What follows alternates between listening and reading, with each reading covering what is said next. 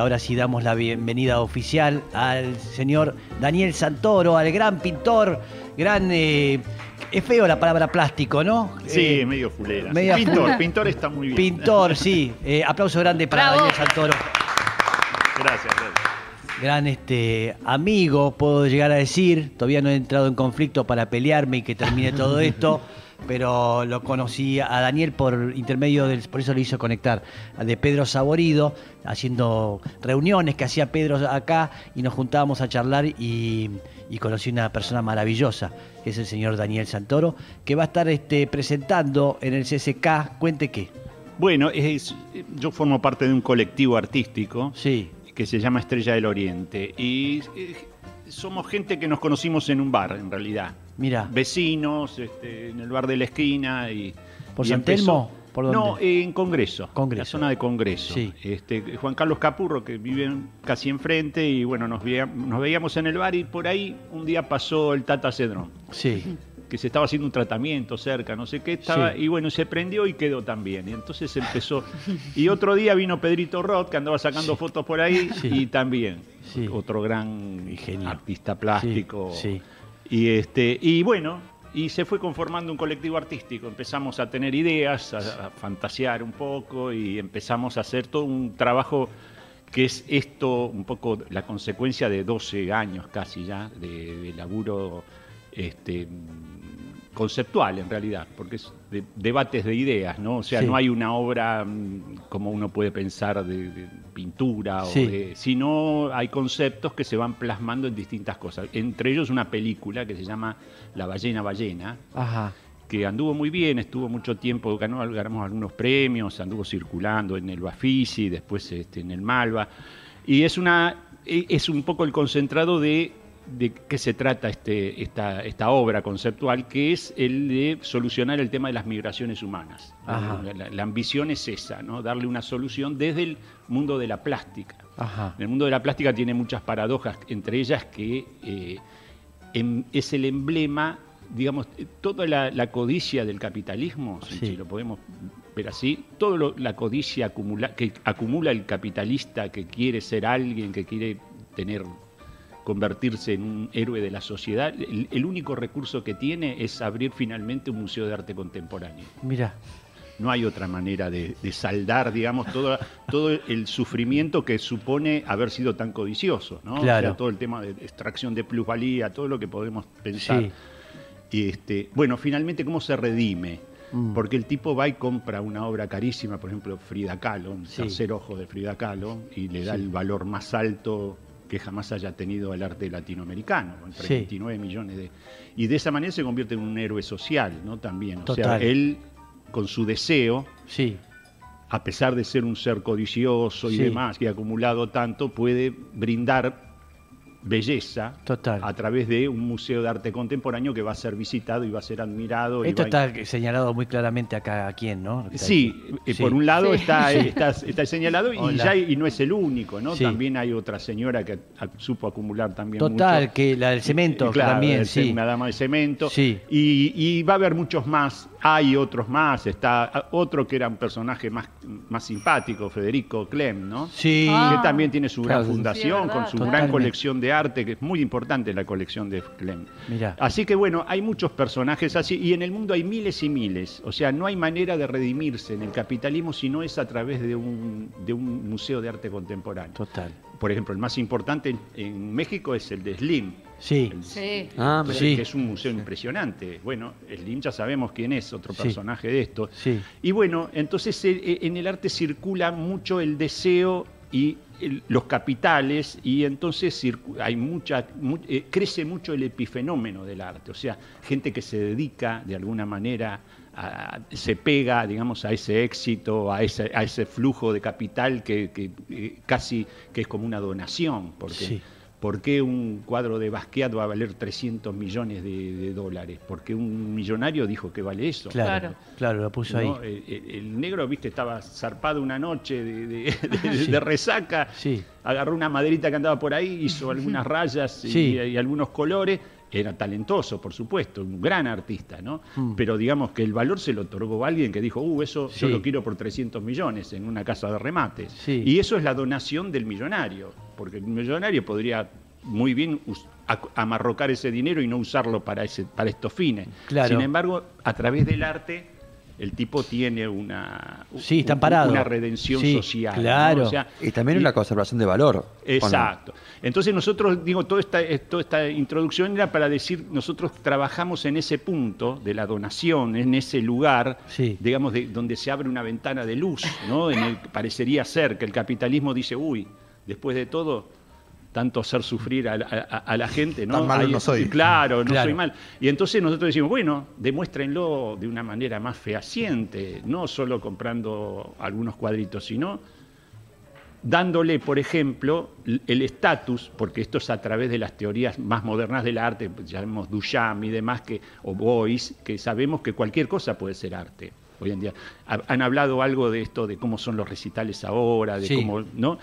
Estos cambios en el arte se dieron ya casi hace 100 años, cuando eh, Duchamp dijo, bueno, ¿por qué un cuadro? ¿Por qué, por qué pintar? ¿Por qué dibujar? Si yo agarro un, por ejemplo, dice Duchamp, porque eso lo hizo como joda en realidad. Agarro este Mingitorio. mingitorio que tengo acá, lo pongo así, lo pongo en el medio de un museo, le pongo una base como se ponen las esculturas, y yo digo que esto es una escultura. Sí. ¿Y qué me va a decir que no? Eso es un gesto que hoy en día está viéndose en distintos lugares, Total. en la música y demás, sí. ¿no? Sí. Esto fue en el año 17, en el, dos- en el mi- 1917, Sí. mucho más de 100 años.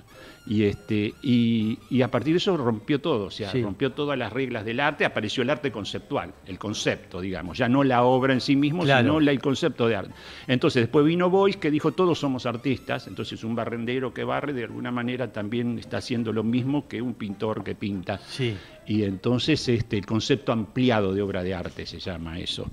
El concepto ampliado de obra de arte empieza a fluir y entonces no para más. Entonces aparece, por ejemplo, alguien que estábamos hablando fuera del aire, eh, Federico Peralta Ramos, Sí. ¿no? que él se asumía como un pedazo de atmósfera, ¿no? Sí. Sabemos todo eso, y él era un gran performer, un gran artista que no tiene obra, que, o sea, no pinta, no dibuja, en realidad escribe algunos carteles, ¿no? Mm. Sí. Como ese maravilloso que dice Misterio de Economía, que uno lo lee y, y- y en realidad dice, uy, está mal escrito, pero en realidad ahí aparece la una apertura poética, ¿no? Total. Donde en un fallido, Sí. donde debería decir Ministerio de Economía como un cartel de, de presentación, dice Misterio de Economía y entonces nos hace pensar. Sí. Y eso es un gran artista. O sea, ¿estás de acuerdo O sea- que, que todo es arte? Eh, claro, hay, una, eh, hay un, un lugar en donde yo, no porque yo pertenezco a, a la otra, a, a- digamos, a la otra vía del arte, que es donde está la obra, digamos, donde se necesita la obra, el hacer, qué sé yo. Yo estoy en- agarrado de ese lado. Hay muchos que en, la, en, la mi-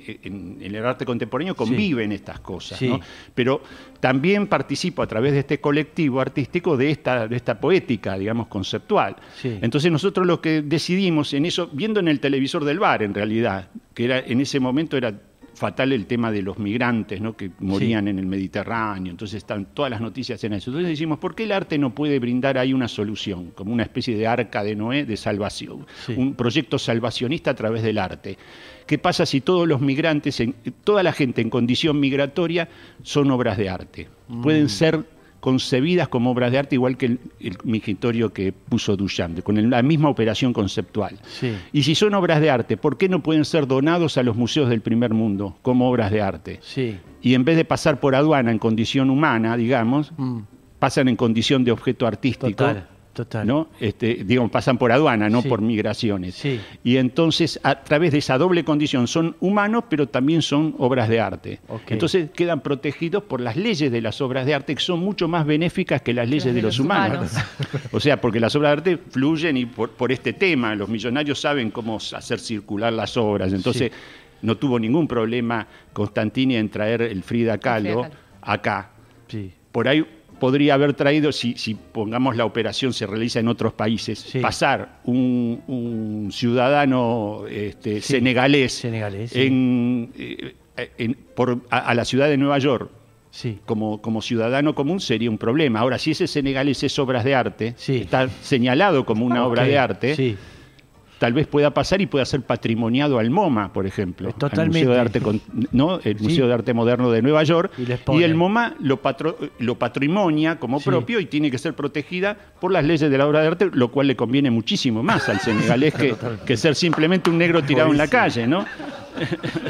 Está Sí, aparte bien. reprimido por migración. Claro, por todo. todas las- Y entonces esa operación es un poco lo que hacemos a, escala bíblica, porque Sí. esto hicimos un crucero de cin- para 5.000, eh, eh, o sea, todo esto es proyecto, ¿no? Hicimos Sí. la maqueta, los planos, todo el sistema interno de cómo funcionaría para que la gente se informe de qué es el mundo del arte al cual va a ingresar. Sí. Entonces ahí aparecen todas las contradicciones. Entonces, porque hay, qué sé yo, hay gente que es musulmana y que no acepta algunas le algunos códigos del mundo del arte, que son que tienen un, cierto, digamos, Sí. sesgo muy distinto a un- una comunidad musulmana que también tiene que ser patrimoniada. Entonces, todos esos quilombos son la- las cosas que se van a ver en esta instalación que hacemos, que tenemos que nombrar a, a la gente. Bueno, Juan Carlos Capurro, que ya dijimos, Pedrito Roth, que es otro de los... eh, eh, el Tata Cedrón hizo la música, porque ahí eh, está la película que también se va a ver, se va a ver como una especie de tráiler ampliado de la película y muchas, este, hay, hay muchas filmaciones y maquetas y demás. Y entonces está el Tata que hizo la música con la letra de, de Federico Peralta Ramos, que ya no está entre nosotros, pero Federico hubiera sido naturalmente un miembro Total. del grupo, ¿no? Sí. Este, que hizo una linda poesía que vos conocés, me- Lejos. lejos, ¿no? Sí. Una, una de las grandes poesías. A ver si la encontramos y la, y sería lo- lindísimo, lo- ¿eh? La leemos Sí, sí. porque pone lejos este Peralta Ramos. Es, Sí. es hermosa la poesía esa. Y, este, y le puso música, el Tata, una música maravillosa, que es como el himno, nuestro himno, que se va a escuchar también ahí en la sala.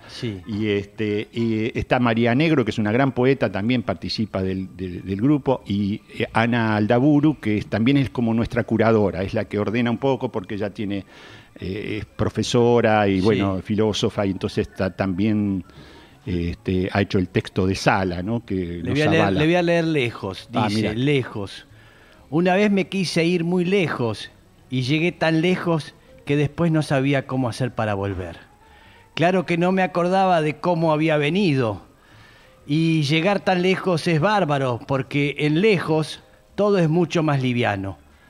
La gente funciona, los pájaros, bueno, los pájaros son igual que en cualquier lado. Y cuando cae la tarde, lejos se mezcla de lejos. Wow. Es muy bueno. Es divino, es Un maravilloso. aplauso para, para Sí. Federico. Total. Impresionante. Este, y vos, eh, me imagino, todas esas maquetas, estás presentando las maquetas. También, sí, sí, estamos presentando las maquetas muy bien en el, en el CCK. Esto Sí. se inaugura el jueves, ahora, el, mañana. Sí. Este, a las 8 de la tarde, eh, a las 6, perdón, a las 6 de la tarde, eh, ahí en el CCK, en el piso 7. Sí. Y la verdad que todo los el personal de- del- del lugar y demás ha trabajado muchísimo y se, ha se portó muy bien con nosotros. ¿Y, cuándo- y a partir de cuándo se puede ver o se está viendo ya? Está, sí, sí, a partir, bueno, de que se inaugura. Supongo que ya mismo mañana se, se podría ver. Bien. Sí. ¿Hay un horario, algo para que la gente sepa? Mirá, sí, creo que abre a las 3 de la tarde, creo que abre el Centro Cultural todos Sí. los días, eh, menos lunes y martes. Gratuito. Es totalmente gratuito. Totalmente sí, gratuito. sí, sí. Yo para que la gente vaya y vea porque es maravilloso. Yo lo veo a veces. No lo- nunca fui a tu casa a ver lo que me has invitado, pero esas, esas ciudades que armás, que Ah, haces, eh, esas maquetas son impresionantes, con tren, con este, todo, unas ciudades enteras, arma Wow. que. ¿Cuánto te llevó a hacer eso? Y es mucho tiempo, porque se- eh, hay momentos, ¿viste? Hay, hay momentos como de melancolía. Eh, no sé si tienen el personaje de los Simpsons, el reverendo Alegría, Sí. cuando Claro. se va al sótano y juega con el trencito. Sí, ¿viste? sí. Pasa algo parecido, está muy bien captado eso, ¿no? Porque son momentos de melancolía que uno quiere abstraerse de la realidad, Sí. escala uno en uno, y se va a una escala uno en cien, donde uno tiene mayor dominio del espacio y demás, y entonces se- es- en cierto modo es reconfortante estar metido dentro de una maqueta, ¿Y ¿no? te Tener esa vivencia. Y este, por eso da alegría, es un- hay algo, hay algo primitivo ahí de ser el grandote, ser el tipo que domina Sí, el espacio, ¿no? Eso-. Medio Don eh, Fulgencio, una especie sí, de Don una especie Fulgencio. de Don Fulgencio. Entonces es muy melancólico y, entonces hay tiempos, hay momentos en que uno necesita estar dentro de la maqueta. Ahí está. Y, este, Lo- lleva mucho tiempo eso. Y después hay abandonos, hay por momentos, hay incluso Te años te que sí, sí, que la dejas ahí no está más y de pronto reclamás eso. Te castiga mucho la realidad y te vas a la maqueta. Bien. Es muy lindo eso. La vida del señor eh, Daniel Santoro nos está contando. Vamos a, a una pausa, sí, y ya volvemos. Seguimos con Daniel Santoro. Mis queridos mañaneres, en los 65 años que tengo de vida, Sí. jamás me he peleado con ninguna amiga, no sé lo que se siente. Mira, Tengo, hasta el día de hoy los conservo, amigos de derecha, macristas, no al aborto, antikirchneristas, antiperonistas, sí, y sin embargo seguimos siendo amigos. perfecto. Muy bien. Me gusta. Maravilloso, sí. Hay, hay que lo puede lograr ¿eh? y hay gente que no lo puede lograr y no lo soporta y le lastima. Es difícil el tema. ¿Qué dicen ahí, eh, Lula? Acá Sami Bucela desde Estados Unidos nos dice, buenos días mañaneres. Tenía una amiga de toda la vida que me dejó de hablar porque Sí. su novio controlador y celoso se enojó porque ella había venido a mi casa a tomar un café sin decirle a él. Ah. Este amenazó con meterme una bala. Sí. Después de eso, eh, Claro. yo me enojé porque los había ayudado muchísimo a Sí. los dos. Bueno, sí. gente linda. Bien, conflictos. Gente tranqui. Pasa. Por un cafecito. Sí, no sé si No le pasó eh, eh, alguna vez Santoro de tener diferencias con alguien y dejar de hablarle.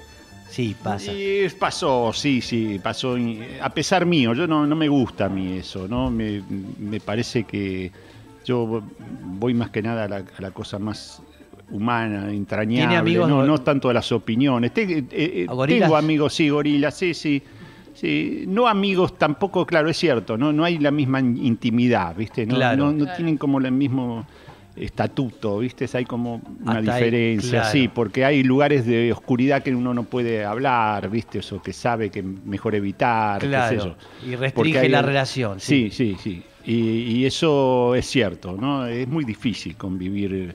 Y de hecho se ve, ¿no? Y en sí, la actualidad, total. ahora mismo, en tiempo real, es Total. increíble lo que pasó en estos días, Sí. que es una, eh, eh, desde el punto de vista artístico, es una performance artística fenomenal. Todo, todo el evento que sigue pasando Es, eh, es- eh, con el es de maravilloso los lo que dice Daniel, porque si conoce uno la obra de Daniel, que refleja, por supuesto, distintas instancias y momentos del peronismo, eh, y acá justo estábamos en el corte y, y le decía a Daniel, ¿qué cuadro te vas a hacer de lo que pasó el fin de semana pasado? ¿no? Porque viendo siempre los cuadros de ellas, que, de él, que reflejan el bombardeo de la Plaza de Mayo, reflejan distintos momentos terribles y maravillosos, por supuesto, del peronismo. Sí, vos sabés que este, las reflexiones yo las hago siempre en, en libros de, de apuntes, ¿no? Sí. que, que hago mucho en los bares y precisamente esto dispara muchas ideas que ya uno venía trabajando en realidad, que es por ejemplo, eh, a mí me gusta mucho el urbanismo, no tengo una cosa con la arquitectura, Sí. yo estudié mucha arquitectura, trabajé y bueno, y entonces las maquetas, todo esto tiene que ver. Y hay, hay un hecho que, está, que se da por eh, sentado y que no se visualiza demasiado, que es la muralla que hay sobre la avenida Córdoba. Sí. O sea, el arco de la avenida Córdoba, si uno ve el, el mapa de la ciudad de Sí. Buenos Aires, el arco que hace la avenida Córdoba, Mm. ese giro así, Sí. este, desde- es una muralla simbólica. Ajá. Una muralla simbólica que existe desde hace muchísimos, desde siempre casi, y se consolidó mucho en- después de los 90. Eh, que cuando se pasa hay un tema ahí, y se nota muchísimo. Yo vivo, viví siempre del otro lado de la muralla, del lado, digamos, del lado B de la ciudad. Del ¿no? lado De- sur. del lado sur, ¿no? Sí. Este, porque es ahí donde se divide la ciudad realmente. La división simbólica, por eso que es una muralla simbólica muy fuerte, muy, muy fuerte. Discutíamos, uno de los miembros de, de Estrella del Oriente es eh, trotskista, bastante Sí. de, de los fundadores, ¿no? Eh, eh, Juan Carlos. Y, este, y discutimos mucho, ¿no? Entonces yo decía, ¿por qué el trotskismo nunca hace eh, manifestaciones? Cuando en, en el momento, hace años, cuando estaba muy activo en, algunos temas, nunca las manifestaciones son del otro lado de Avenida Córdoba, jamás, jamás. O sea, y, y yo, y ahí discutimos, una, recuerdo muy puntualmente, le digo, el día que se haga una manifestación en Coronel Díaz y, y- y Avenida Libertador, Sí. cambia toda la lógica, cambia absolutamente todo. De hecho, pasó en estos días. El Cambió absolutamente toda Sí. la lógica. Se Sí. produjo un vuelco absoluto porque no lo hace el trotskismo esto, sino siempre el peronismo hace estas cosas. Sí. Se mete, mete el cuchillo ahí en los lugares oscuros del goce, porque esto se trata, tramitar el goce, la forma en que se goza de la vida, y el goce tiene, por supuesto, un lado oscuro, que es el más interesante siempre. ¿Y qué le parece? No vamos a decirlo. Pero, este, y un lado claro de, Sí. de que la gente está feliz, está contenta. Sí. Sí, la felicidad macanudo, pero abajo hay, hay oscuridades que hace que eso pueda, la felicidad pueda emerger, ¿no? Sí. O sea, eh, toda esa cuestión sexual, todo lo que podamos, en, en- en por qué comemos, ¿no? ¿Por qué, por qué se goza de un choripán, no se goza de, un, de 100 gramos de proteínas? Sí, no, no. eh, este, se goza de que eso tenga grasa, de que eso sea una amenaza a la vida, de, Sí. que, de que sabemos que nos vamos a morir y, y cuatro choripanes, viste, es mucho y bueno, y lo comemos. Todo eso, eso es gozar, ¿no? Sí. Eso es el, el especialista en eso es el peronismo, el exceso, ¿no? Sobre todo todos los excesos, ¿no? ¿Para qué un piso de roble de Lavonia? Sí. ¿Qué sentido Claro. tiene? Si con un piso de cemento alisado, unos lo mosaicos mismo. comunes, vos pisás pisamos, bien y sí. está bárbaro. Sí. Y sin embargo se goza de un piso de roble de Lavonia, no se goza de un mosaico No. común. Entonces, claro, y eso es lo que otorga el peronismo. Por eso los, siempre se pe- mete... los- los periodistas quemaban en el parque. Exactamente, entonces claro, ahí está la sanción, ahí está el muro simbólico, vos dijiste la palabra. Si hay eh, eh, roble de eslabonia para los pobres, para los negros, Sí. que no le corresponde, es- ellos simbólicamente ahí están cruzando un límite, cruzan la avenida Córdoba Sí. y pisan en un piso de parque de roble de eslabonia, Sí. no le corresponde. Entonces la sanción es violenta siempre. ¿Cómo se sanciona? Simbólicamente se sanciona, ah, pero estos negros van a prenderle fuego y van a hacer asado, entonces no, le- no merecen ese piso, No. les corresponde, córranse, crucen la avenida Córdoba del otro lado Sí. Y vayan a su piso de mosaico. Entonces el peronismo se especializa siempre en vulnerar esos límites, de, que son límites para gozar. Son límites de sanciones, límites morales, límites de exceso.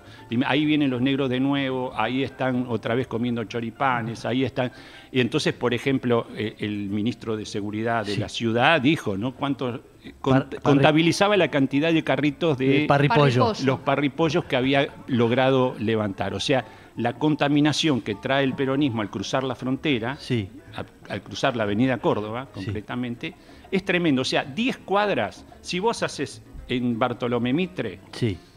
y, y Callao, no. No. tenés ningún problema. No. Podés hacer parripollo, choripanes, coso, poner piso de roble de la boña, lo que vos quieras, hacer lo que quieras porque ese es tu mundo, tu mundo de goce oscuro, contaminado, pero no lo hagas del otro lado de la avenida Córdoba porque se arma mucho quilombo. arma. Pero se arma un quilombo fatal, ¿eh? porque tiene que ver con el goce propio. O sea, ahí hay negros gozando en la puerta de mi casa y me están contaminando. Sí. O sea, no lo puedo tolerar. Claro. Y entonces es muy violento, es tremendamente violenta toda la situación que se... Sí. Es tan violento como que uno está eh, eh, copulando en Sí. su casa y te abren la puerta y dice, Exacto. eh, che, ¿qué pasa?". Exacto. es muy violento eso, ¿no? O sea, Es- en pleno goce así. Sí. Y, y eso es lo que hace el peronismo, abre la puerta de pronto y estamos, Sí. ¿qué está pasando? ¿No? Vienen estos tipos. Y este, y eso, eso es algo que no, que, que se vio hoy, o sea, se, se Sí. ve ahora mismo, ¿no? Sí. O sea, la presencia de Cristina ahí en el, en el, en ese barrio, Sí. porque está, Cristina estaba desde siempre, o sea, Siempre, yo me sí. acuerdo de que era gobernador, Es más, y vivían juzgan- ahí, a la vuelta vivían, en- La frente a la plaza justo. El tema es Vicente por qué López. te viniste a vivir acá. Ese Claro, es enseguida. no le puede, porque si, o sea, una vez que se revela toda la, la- la situación, se da a conocer, es peronista, qué sé yo, piensa todas estas cosas que son tan distintas a la nuestra, ¿por qué está viviendo acá y no está viviendo del otro lado de la Avenida Córdoba? Sí, que es lo que le corresponde. Como- que es el lugar, por ejemplo, donde vive la hija, donde vive Florencia, que no hay, con la cual no hay ningún problema. No, claro. Porque está ahí en Constitución. Claro. Entonces, eso es, es- es- esa de su- u- de su- eh, o sea, ubicaciones urbanas que determinan la forma de gozar de cada uno. O sea, Ajá. el modo de goce peronista es un modo oscuro, no, eh, eh, digamos que tiene que ver incluso hasta con el, el trámite de la envidia, ¿viste eso? O sea, Sí. hay ahí algo, ¿no? Un tipo, o sea, alguien distinto Sí. que en el fondo nos está envidiando. Totalmente. O sea, hay una palabra que siempre se dice, resentidos. Sí. Viste que hay una Son palabra que se confiesa solo en, la- en las confiterías de Barrio Norte y Sí. demás. Sí. Se dice estos negros resentidos, se en voz baja, sí. ¿no? Porque tiene que ver con la envidia, tiene que ver, y nos están envidiando, o sea, Claro. Para, para ser en- envidiados bien y Sí. sin tener este, e- ese, ese- esa, hay que tener una distancia de seguridad para que no sea violento. O sea, el que envidia tiene que estar lejos. Sí. Si el que envidia está cerca, por ejemplo, me envidia la mucama, entonces la Sí. mucama te roba. Claro. Claro. Entonces la mucama hay que echar a la mucama Sí. inmediatamente. Todas las mucamas son víctimas de, ese- de- de Sí. esa sospecha, Todo el porque tiempo. están pegoteadas, están en la misma casa. Claro. Entonces, el, em- el- el que envidia tiene que estar lejos. Del otro lado de Avenida Córdoba, Claro. ya. Ahora, si el que envidia viene, eh, los negros resentidos lo tenemos en casa, entonces van a ser violentos, ¿no? Sí. En cualquier momento entran en la casa. Sí. O sea, tienen esa. La pirotecnia, que yo vi, viste, cuando hicieron esas. eh, eh, algunos eh, este, mm, Sí, pequeños. este, fuegos, eh, sí, sí. Y este, es, es fatal eso. Y sí. Ahí, ahí se llega ya al límite, ¿viste? Ya ahí hay una conexión de, ¿viste? Es- es- Sí, sí, Estamos sí. demasiado... Estás mirando por la ventana, igual sí, lo ves. Sí, sí, Sí. Y entonces ahí ya está, es de- estamos demasiado, o sea, no hay distancia, no Hay hay, una distancia de seguridad. O Sí. sea, la fosa de los antiguos castillos, si se quiere, ¿no? Todas esas que son distancias de seguridad para que no Sí. entre la, con- la contaminación, no se puede su- eh, no se puede rebalsar porque entonces estamos tenemos al enemigo adentro. Claro. O sea, el problema es echar al enemigo, entonces ponemos valla, hace, o sea, la operación simbólica que hace la reta y demás eh, tiene una lógica interna, que Sí. es el negro tiene que estar lejos. Sí. ¿Qué hacen estos tipos que no están del otro lado de la avenida Claro. Córdoba? No pertenecen Bueno, acá. no pertenecen exactamente. Entonces, esto, y, y sin embargo, el peronismo es, es- es genial en eso, ¿no? Sí. O sea, se las arregla y Sí. fluye y pasa y goza adentro, Sí. en vez de gozar afuera, goza adentro. Y entonces no se puede hacer eso.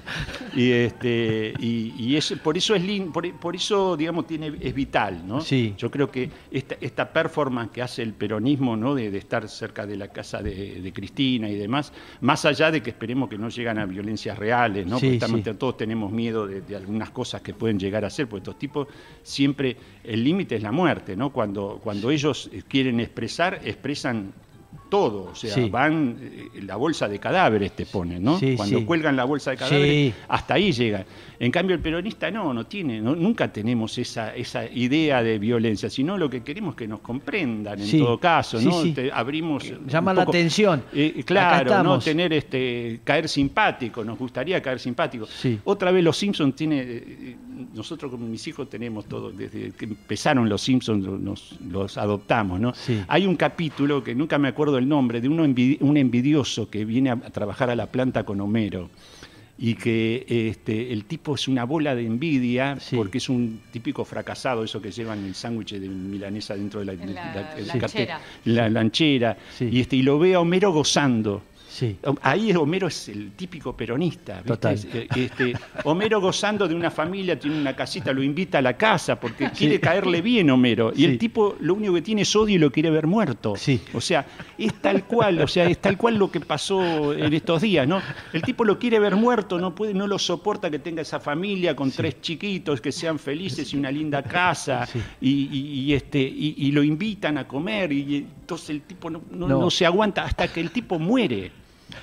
Eh, son uno de los pocos capítulos, es durísimo el capítulo. El tipo para demostrarle a toda la gente que Homero era un vago, que no se merecía tener esa... Lo dice, Sí. no se merece esta casa, no se parece al ministro ese que hablaba eh, eh, en la época de Macri, ¿viste? Ustedes se creían que se merecían. Ah, totalmente. Bueno, sí. es igual el tipo, dice, Homero no se merece esta casa, esta familia, Ah, se lo dice finalmente, vos no te mereces esto, no te mereces, vos sos un vago, nunca irresponsable, sos un irresponsable con la planta, casi le prende fuego a la costa, todo, le, le- le dice todo y dice, claro, porque a vos no te interesa nada, vos ves estos cables pelados, vas y los agarrás, y los agarra y se, y se muere electrocutado el tipo, ¿viste? Y Homero se queda espantado, dice, ¿qué le pasa a este hombre? ¿Por qué, ¿Por qué no me quiere? ¿Viste?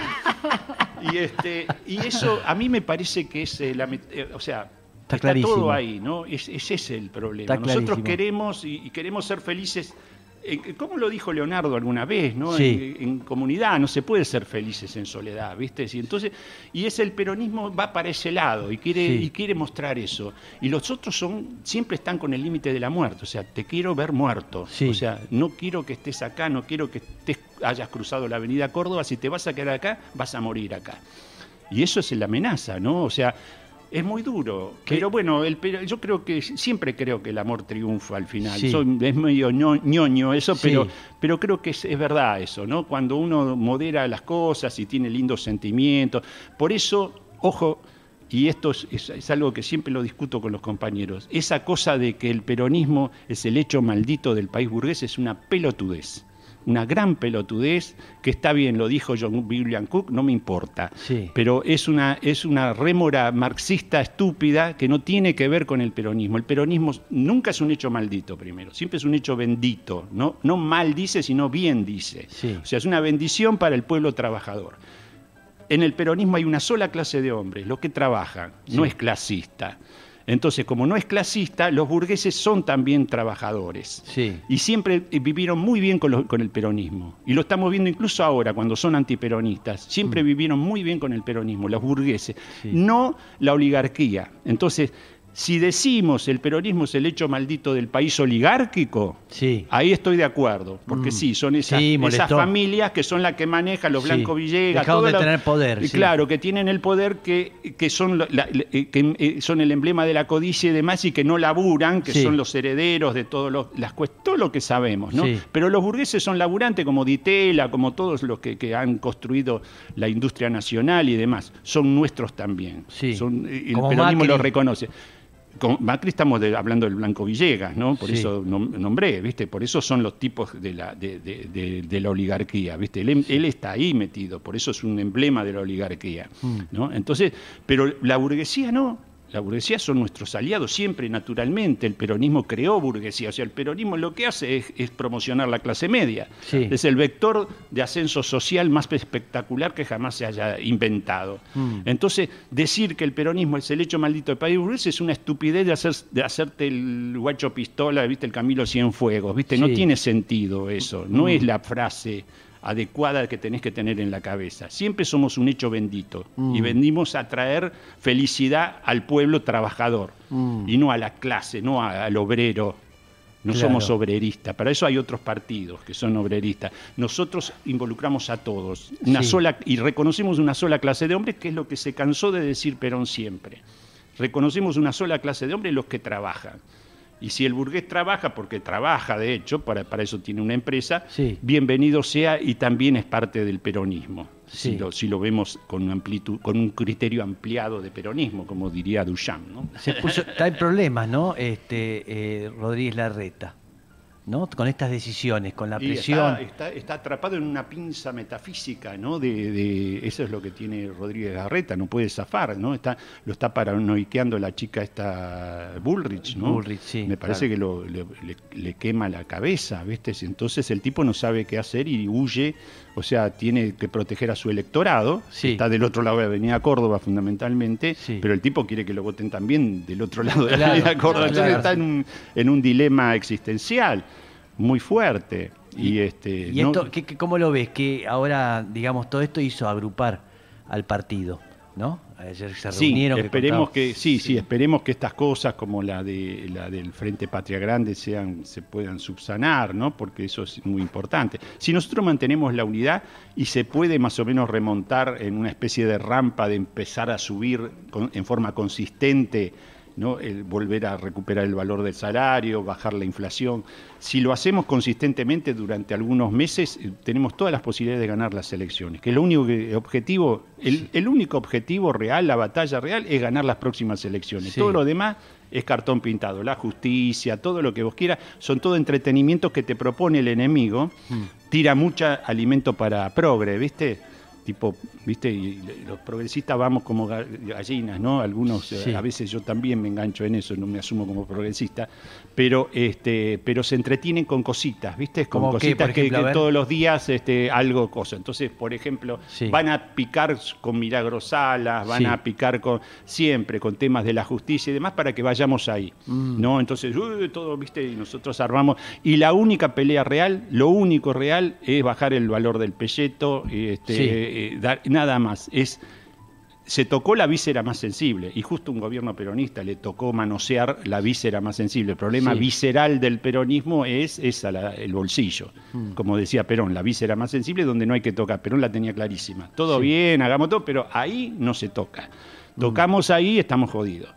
Y entonces, este, y eso hay que remontarlo. Mm. Dejarse, o sea, abandonar ese quilombo del bolsillo con unidad sobre todo. Me parece que ahí hay una estrategia política fuerte, esperemos que, que- el ministro de Economía ahora pueda remontar eso, bancarlo, ¿viste? Bancar en donde podamos bancarlo, porque si no, estamos con la, eh, la cosa quisquillosa de, bueno, no, pero lo- la pobreza, qué sé yo. Sí, la pobreza, pero tenemos que remontar si sigue la inflación, porque el enemigo va a atacar en la inflación. O sea, esto es un acuerdo del enemigo. Total. La inflación es política, no es económica. Claro. Fundamentalmente política. El enemigo quiere garantizar llegar a las elecciones con 6% de inflación.